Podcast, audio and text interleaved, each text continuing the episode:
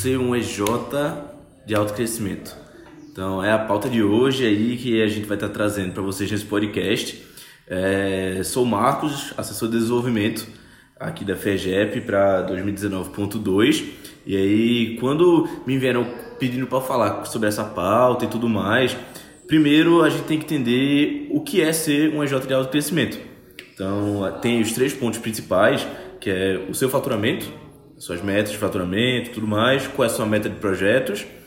E a mais nova que mudou agora com o planejamento estratégico, que é a meta de percentagem de membros executando projetos.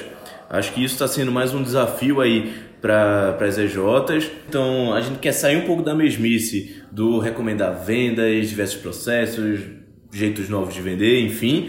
É, vamos trabalhar hoje nesse novo ponto, nesse novo desafio. Então, como desenvolver a minha EJ para bater essa meta de percentagem dos membros de forma eficiente e de forma que faça com que essa percentagem de membros executando projetos, é, por consequência, aumente nosso faturamento e aumente nosso número de projetos, beleza?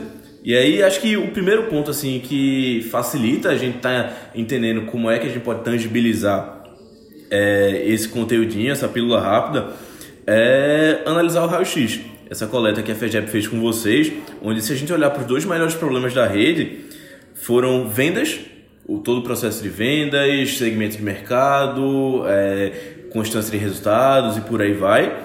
E o outro foi estrutura organizacional. Então, às vezes, ociosidade dos membros, é, muitos processos, processos regulamentados, falha de comunicação interna, essa questão mais de gestão interna mesmo, que atrapalha bastante nos resultados. Só que por ser algo que é corriqueiro, que é rotina, às vezes a gente não para um pouco para olhar como é que a gente pode estar tá melhorando isso, beleza?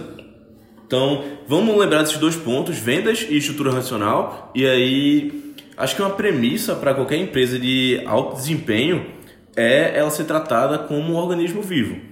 Eu lembro que estava na palestra de Pedro Nascimento, lá no Enes de 2018, e aí ele falou que é, empresas têm que ser tratadas como um organismo vivo. Então, dentro de um organismo vivo, dentro do corpo humano, se o seu mindinho está cortado ou se seu braço está cortado, não faz diferença porque a dor você continua sentindo. É, dentro de empresas, a gente tem que tratar problemas da mesma forma. É, tem como priorizar, despriorizar problemas, isso é fato, mas é, todos eles fazem parte, todos eles têm que ser tratados em prol de resolver alguma coisa. Então, já que o corpo trabalha em prol da respiração, trabalha em prol do é, posicionamento cardíaco e por aí vai, vamos definir uma estratégia realmente para a empresa para que ela funcione em prol disso, vamos resolver os problemas para que eles é, funcionem em prol disso. Então, essa é a primeira mentalidade que a gente tem que se estabelecer para estar tá continuando aí. Então, é, já que a gente já está com esse pensamento de querer resolver os problemas juntos, ver como é que eles podem se complementar, vamos também olhar para outra perspectiva e aí voltar a olhar para o raio-x da rede, onde os dois melhores pontos do mestre pernambucano são motivação interna e consciência organizacional. É, é algo muito legal de ver porque você entende que os membros daquelas IJs estão muito engajados eles querem participar dos resultados, eles sabem quais são suas atividades, eles têm realmente essa motivação, têm o espírito que precisa para estar tá batendo suas metas. Só que talvez esteja faltando ali é, um processo para se trabalhar em cima, um processo para a gente incubar toda essa motivação, toda essa consciência, para fazer é, que ela se torne eficiente para resultados da empresa. Então, como é que a gente pode estar tá alinhando os pontos fortes do raio-x e os pontos fracos para solucionar os problemas e potencializar os pontos fortes, que no final das contas vai potencializar a empresa como um todo, beleza? E é, acho que olhando para isso tudo é realmente a falta de um direcionamento, porque temos o espírito, mas não temos o framework para se trabalhar, o, a rotina, o processo, sabe, o direcionamento correto. E aí talvez isso esteja impedindo que alguns resultados sejam atingidos, beleza? É, e aí acho que é, estudando e tudo mais, uma metodologia legal para a gente estar tá olhando como é que a gente pode estar tá potencializando esse tipo de resultado e solucionando esses problemas do MEG é a questão de design organizacional.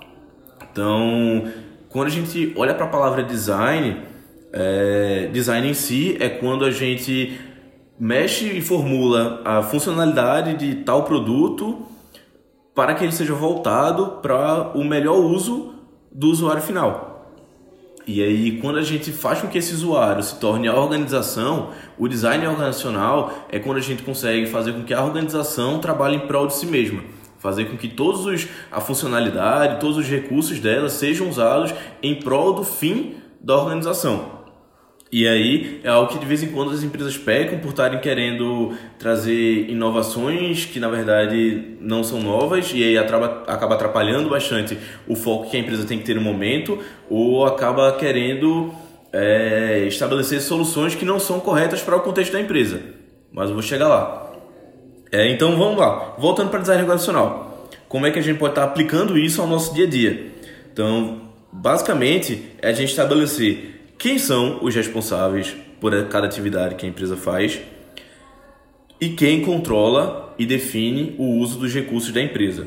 Quando a gente nos faz, é, se faz essas perguntas, a gente já define grande parte do funcionamento da empresa.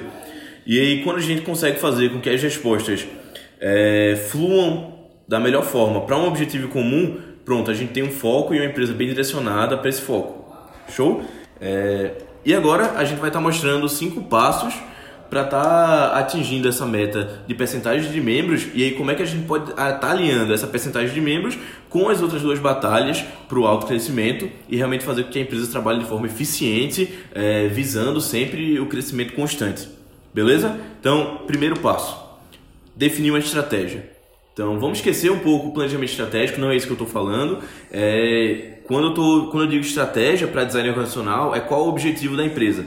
Então, defina o que a empresa faz e o que a empresa não faz, deixem isso claro para toda a organização. É necessário que todos os membros estejam alinhados com isso.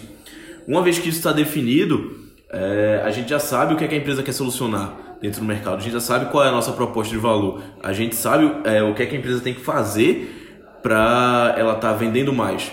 Então, uma vez que esse objetivo é traçado, a gente pode estar tá passando para o segundo passo então, esse vai estar tá construindo para o que o passo mais importante, que é o terceiro. E aí, no segundo passo, é, a gente tem que imaginar numa ponte.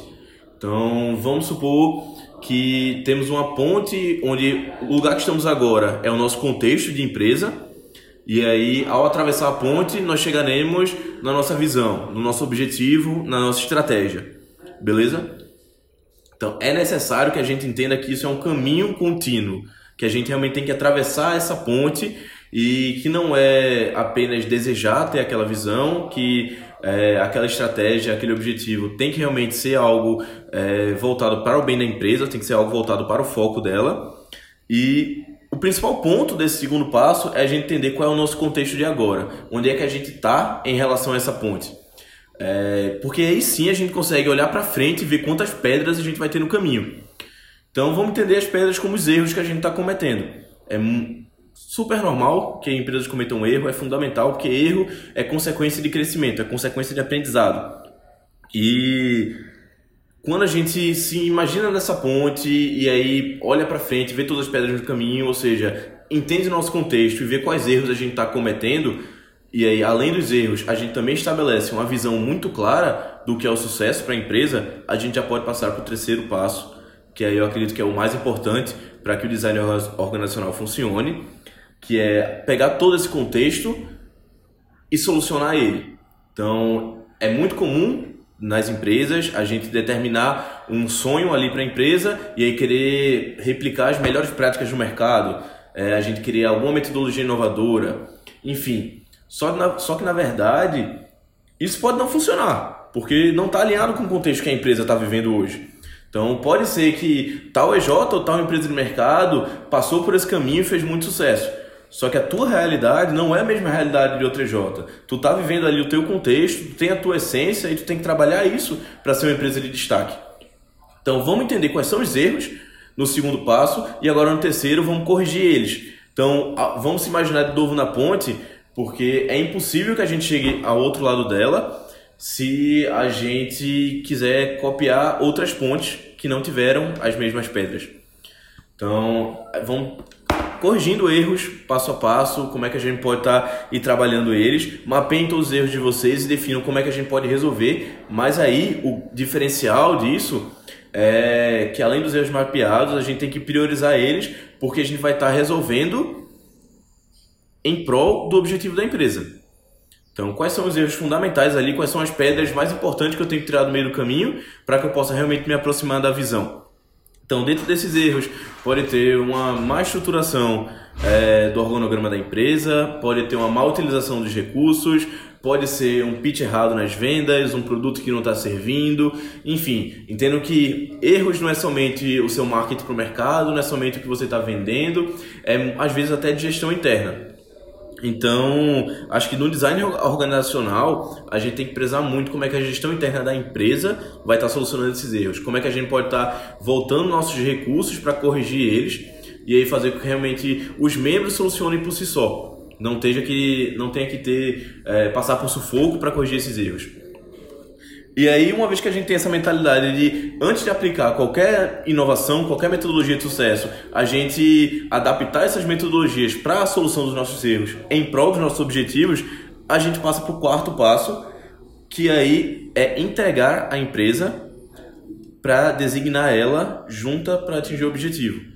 Então, muito além do que qualquer diretoria, qualquer cargo de liderança, é necessário que todas as pessoas entendam qual é o objetivo e saibam como é que deve trabalhar é, para que ele seja atingido. E aí acho que entra muito a questão do organograma, porque existem casos que o organograma e os processos de cada área, cada cargo não são bem definidos, não estão voltados para o resultado, não estão voltados para o fim da empresa.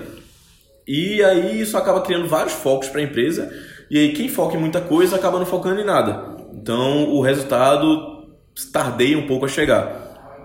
Então esse quarto passo é muito importante que a empresa seja é, tenha um espírito de mais horizontal possível, porque independente de cargo, tá todo mundo ali no mesmo barco, tá todo mundo ali em prol da mesma coisa. Então agora o quarto passo é hora da gente pegar todos aqueles erros, é, entender qual é o nosso contexto, enxergar qual é a nossa visão e aí ir passo a passo vendo como é que a empresa pode trabalhar junta para isso.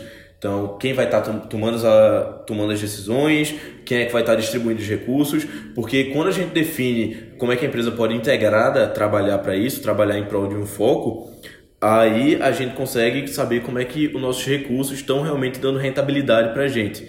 Então, se a área de marketing da empresa está divulgando alguma outra coisa que não é a área fim, talvez não seja a melhor estratégia para ter um melhor número de projetos e um maior faturamento.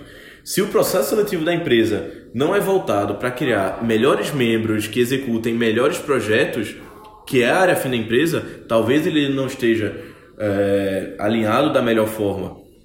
Então, é importante que a gente entenda como é que as áreas da empresa trabalham entre si, encontrar realmente essa sinergia entre elas, é encontrar sinergia entre os cargos e entender que tudo é uma questão de design, é uma questão que a gente pode desenhar ali qual é a melhor solução para a empresa. E aí, uma vez que a gente tem toda essa mentalidade, a gente chega no quinto e último passo, que é realmente trazer muito da metodologias ágeis para que isso tudo funcione. E aí, o espírito do design organizacional é estar tá em constante melhoria. Então, é testar, executar, aprender e sempre melhorar. Isso em prazos curtíssimos. Então, a gente quer resolver alguns problemas, a gente tem que entender que um tipo de solução vai funcionar para o problema, mas também não funcione para outro. E aí a gente tem que ir constantemente melhorando, constantemente pivotando nossas ideias, vendo como é que a gente pode mexer na estrutura da empresa para que a gestão favoreça os resultados. Beleza, galera? Então, se eu pudesse sintetizar design organizacional, eu acho que essa pílula deu para vocês é, entenderem mais por cima como é que isso funciona. Eu recomendo que vocês se aprofundem um pouco na internet, vai ter muito conteúdo legal sobre isso que pode estar tá, é, dando alguns insights para vocês estarem melhorando os resultados e a funcionalidade da empresa de vocês. É, guardem essa frase com vocês. O design organizacional vai direcionar melhores projetos internos, porque vai direcionar melhor o uso dos recursos que você tem na sua empresa para que vocês, quando tiverem que fazer algum projeto externo, isso seja potencializado. Vocês vão ter melhores membros capacitados, vocês vão ter é, melhores vendedores, vocês vão ter melhores diretores. Então, olhem para dentro, corrijam os erros de dentro antes de corrigir qualquer erro de execução ou qualquer erro de dentro ou qualquer erro de venda. Foi mal. É, entendam como é que isso pode ser benéfico para sua empresa, beleza? E aí eu deixo o último questionamento, que é muito para vocês refletirem Será que todo processo, toda atividade da tua empresa pode ter algum retorno de investimento metrificado? Será que realmente tudo está contribuindo para o teu faturamento? Será que tudo é rentável? Ou será que tem algum processo ali perdido que no final das contas não vai fazer diferença para o teu foco? Então, por hoje é isso, galera. Espero que vocês tenham gostado. Qualquer feedback a gente tá para mandar e qualquer ajuda também que precisar com design educacional ou com qualquer outra coisa, a FEGEP tá de braços abertos para receber vocês, beleza? Valeu!